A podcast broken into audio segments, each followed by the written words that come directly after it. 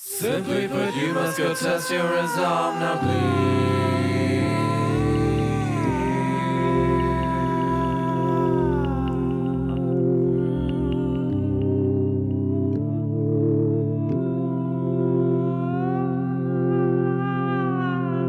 Андрей Мацко Воскрешение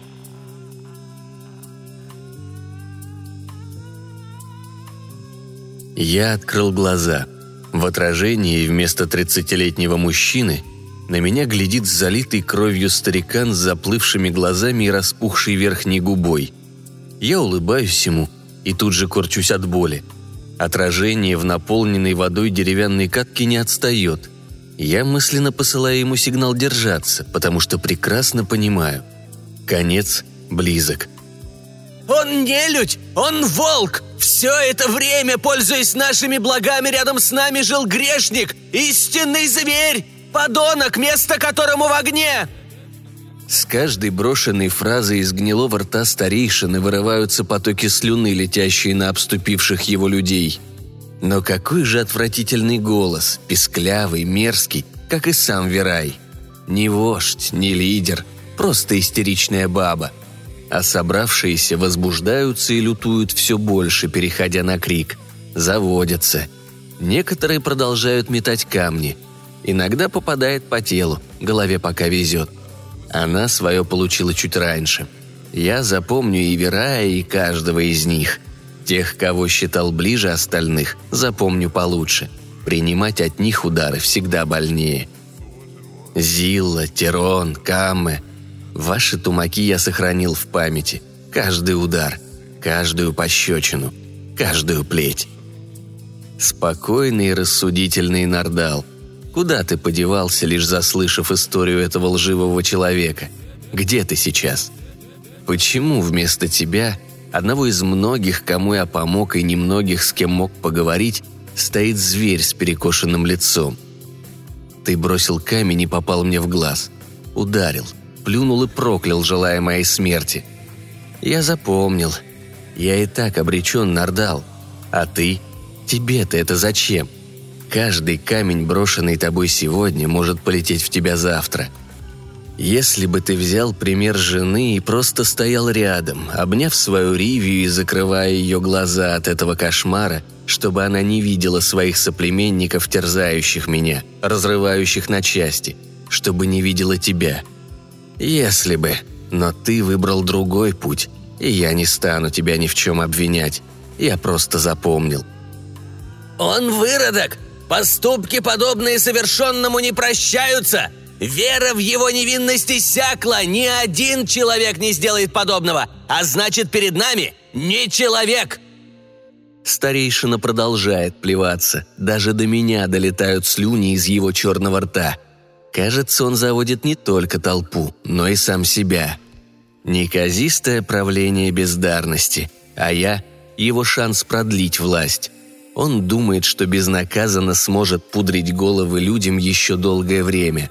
Но я надеюсь, что все пойдет по плану, и возмездие гораздо ближе, чем Верай может себе представить.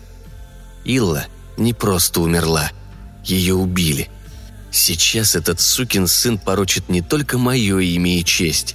Верай делает все, чтобы люди согнали на меня спесь, а значит, отвлеклись от убийцы. Но я не убил жену. Пусть об этом знаем только я и тот, кто это совершил. Он себя еще покажет. Должен показать. «А что, если это он лишил вашу любимую дочь жизни? Илат, Илия? Что, если выкрал тело, пытаясь скрыть следы преступления? Что, если он демон, которому подвластно искусство сладословия, коему мы все поддались?» Верай не унимался, и вокруг испуганно зашептались. «Чары? Демон? Лжечеловек?» «Нет же, глупцы, все гораздо хуже, чем вы думаете». «Верай, ты обвиняешь ставшего нашим сыном в убийстве нашей дочери. Убить ее он не мог. Его вина в другом еще более страшном преступлении – преступлении против тела. Я, отец Иллы, запрещаю тебе связывать эти два преступления. Не потому, что я могу понять второе, потому что надо раскрыть первое. «Он не сын тебе, Илат! Сыном может быть человек, не зверь! И запретить не в твоих силах, но я прощаю тебя! В тебе, говорят, горе и жажда мести! Так выплесни эту чашу прямо в его бесовское рыло!» Верай указывает на меня длинным скрученным пальцем. Он слишком рьяно напирает на мою вину. Я один это заметил. «Да, вождь, я не могу запретить тебе говорить, но убили мою дочь, и запрет касается не слов, он касается действий. Я просто хочу правды, хочу наказания для винных. Правда в том, что перед нами один преступник, второй же до сих пор не найден. Я прошу слова, Верай, но не для себя, у ваш старика. Дай слово Ролану». Ого, подарок, на который я не рассчитывал. Интересно, что ответит вождь. «Ты просишь дать открыть пасть злослову, Иллат? Ты хочешь, чтобы мы пали под лестью его псиного лая? Возможно, ты и сам под его чарами!» Что ж, предсказуемо. «Вождь, я лишь хочу услышать, почему он совершил преступление. Хочу знать, где тело моей дочери. Я не отрицаю, что Ролан достоин смерти, но посмотри на него. Разве так ведет себя отщепенец? Разве так ведет себя загнанный зверь, которым ты его представляешь? Твоя речь не убедила меня, и я не забираю просьбу. Если ты против, воля твоя. Но, может, мы послушаем остальных?» Верай открыл было рот, но тут же заткнулся, потому что к нашему с ним изумлению люди, бросавшие в меня камни, люди, избившие меня до беспамятства, встали на сторону Эллада. «Дай ему сказать! Пусть говорит! Слово Ролану! Слово! Слово!» Лицо Верая приобрело землистый оттенок, но на нем не дрогнул ни один мускул. Он молчит, а когда крики стихают, выносит вердикт. «Я слышу вас! Пусть будет так! Пусть узник говорит!» Меня поднимают на ноги, поддав по ребрам рукоятью кинжала. Впрочем, удар гораздо слабее предыдущих.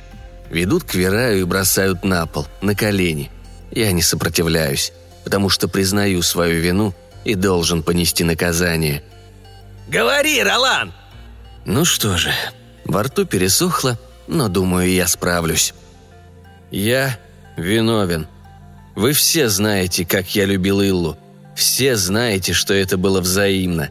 Мне стоило огромных усилий завоевать уважение Эллада и Илии.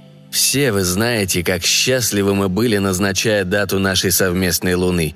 И всем известно, что наша первая луна стала последней, потому что Илла умерла. Ее убили. Коварно, вероломно. И об этом всем вам хорошо известно – она умерла ночью в ритуальном платье, перепутав убийцу со мной. Верай пытается обвинить в ее смерти меня, прекрасно зная, что я стоял на посту и должен был вернуться двумя часами позднее. Это подтвердили караульные. И я вернулся, найдя ее мертвой. Кто же убийца? Кто имел мотив? Кому так сильно не давало покоя чужое счастье? Возможно, ты ответишь, Верай?» Верай молчит. Его взгляд полон презрения. Я продолжаю. «Я виновен. Сломленный горем я ушел из деревни. Меня не было несколько дней, и никто не имеет понятия, где я был и что делал. Эта тайна тянется за мной давно. Все вы знаете, что я не местный. Не возвращен вашим селением, не чту ваших богов. Но я научился жить среди вас и даже обрел друзей. Я виновен и перед ними, перед людьми, которые открылись чужестранцу, доверились моим словам. Вам не вдомек, что мое детство прошло в учении. Я не помню родителей, не знаю их, и это правда, которая вам известна.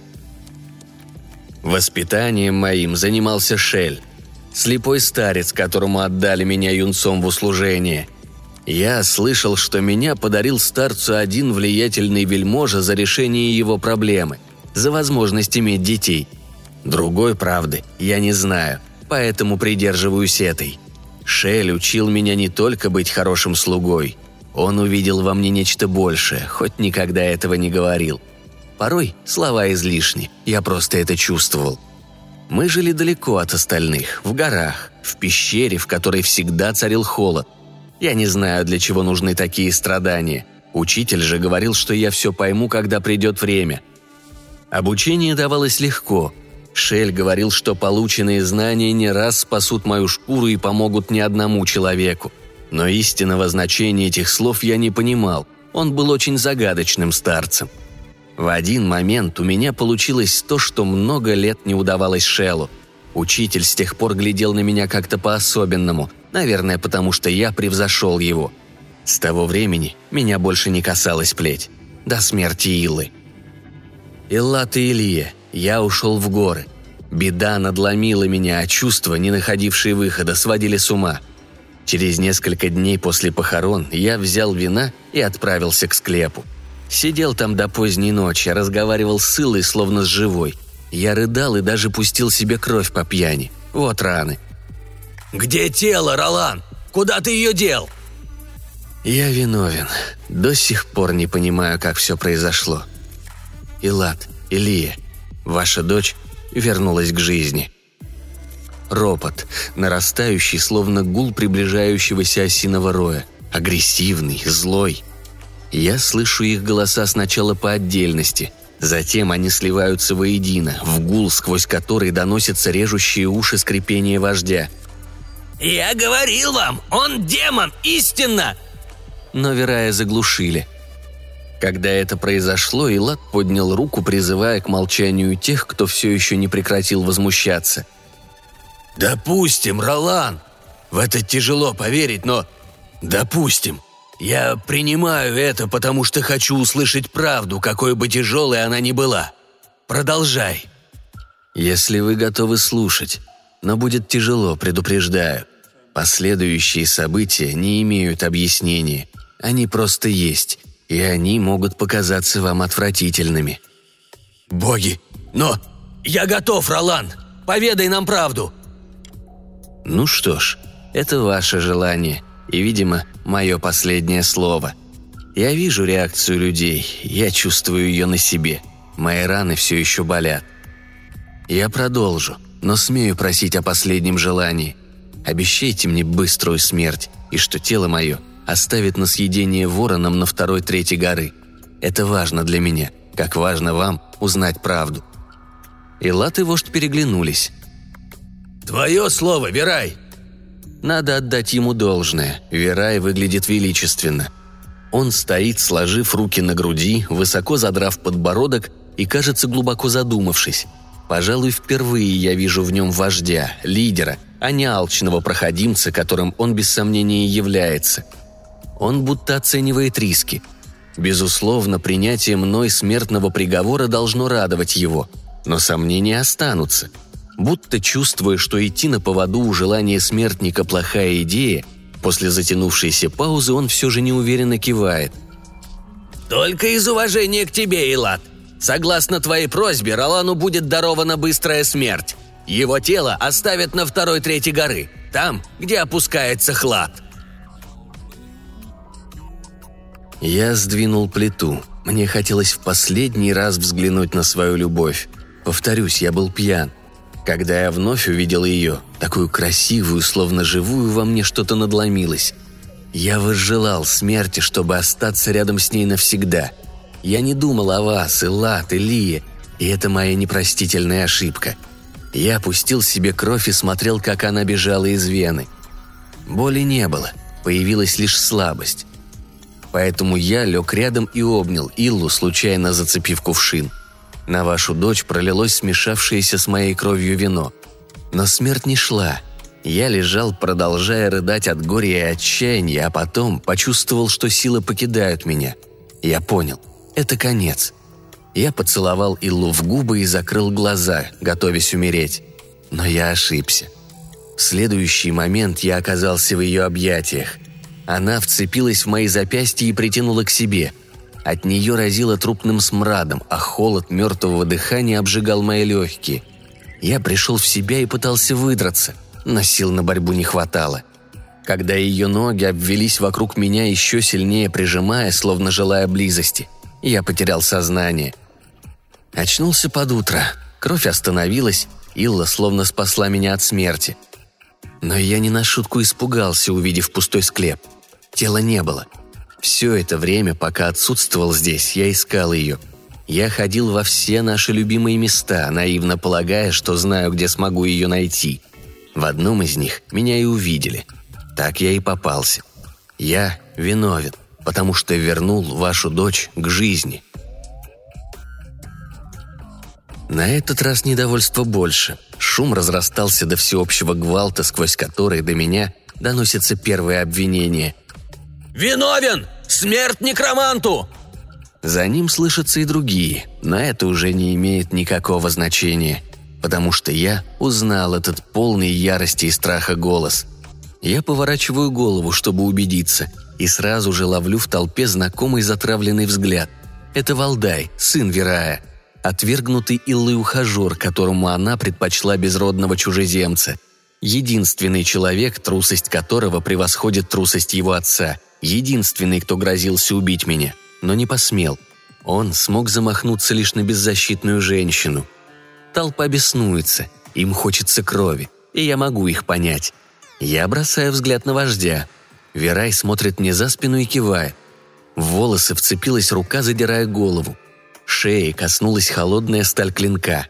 Я вижу, как из горла хлещет кровь, а затем все застила непроглядная черная пелена. Я открыл глаза. Илла смотрит на меня и улыбается. Она бледна, но все так же божественно красива. Я встал и подошел к катке с водой. Похожая была передо мной в день казни, и это воспоминание заставило коснуться шеи – я нащупал, затем и увидел шрам в отражении. Почти от уха до уха. Невероятно. Я обернулся. Илла, все так же улыбаясь, следит за мной взглядом. Что ж, последствия бывают разные. Хорошо еще, что все получилось. Могла ведь и промазать иглой. «Илла, завтра ночью мы отправимся в деревню навестить твоих родственников. Ты не против?» Все та же улыбка. «Представляешь, они даже не подозревают, где тебя искать. Не знают, что все это время ты была здесь, ожидая разрешения нашей маленькой проблемы. Вот удивятся, правда? Илла не сводит с меня счастливых глаз. Спасибо, любимая, ты все сделала правильно, и теперь мы снова вместе. Если ты не против, нанесем визит и тем, кто пытался нас разделить. Ты помнишь Верая и Валдая?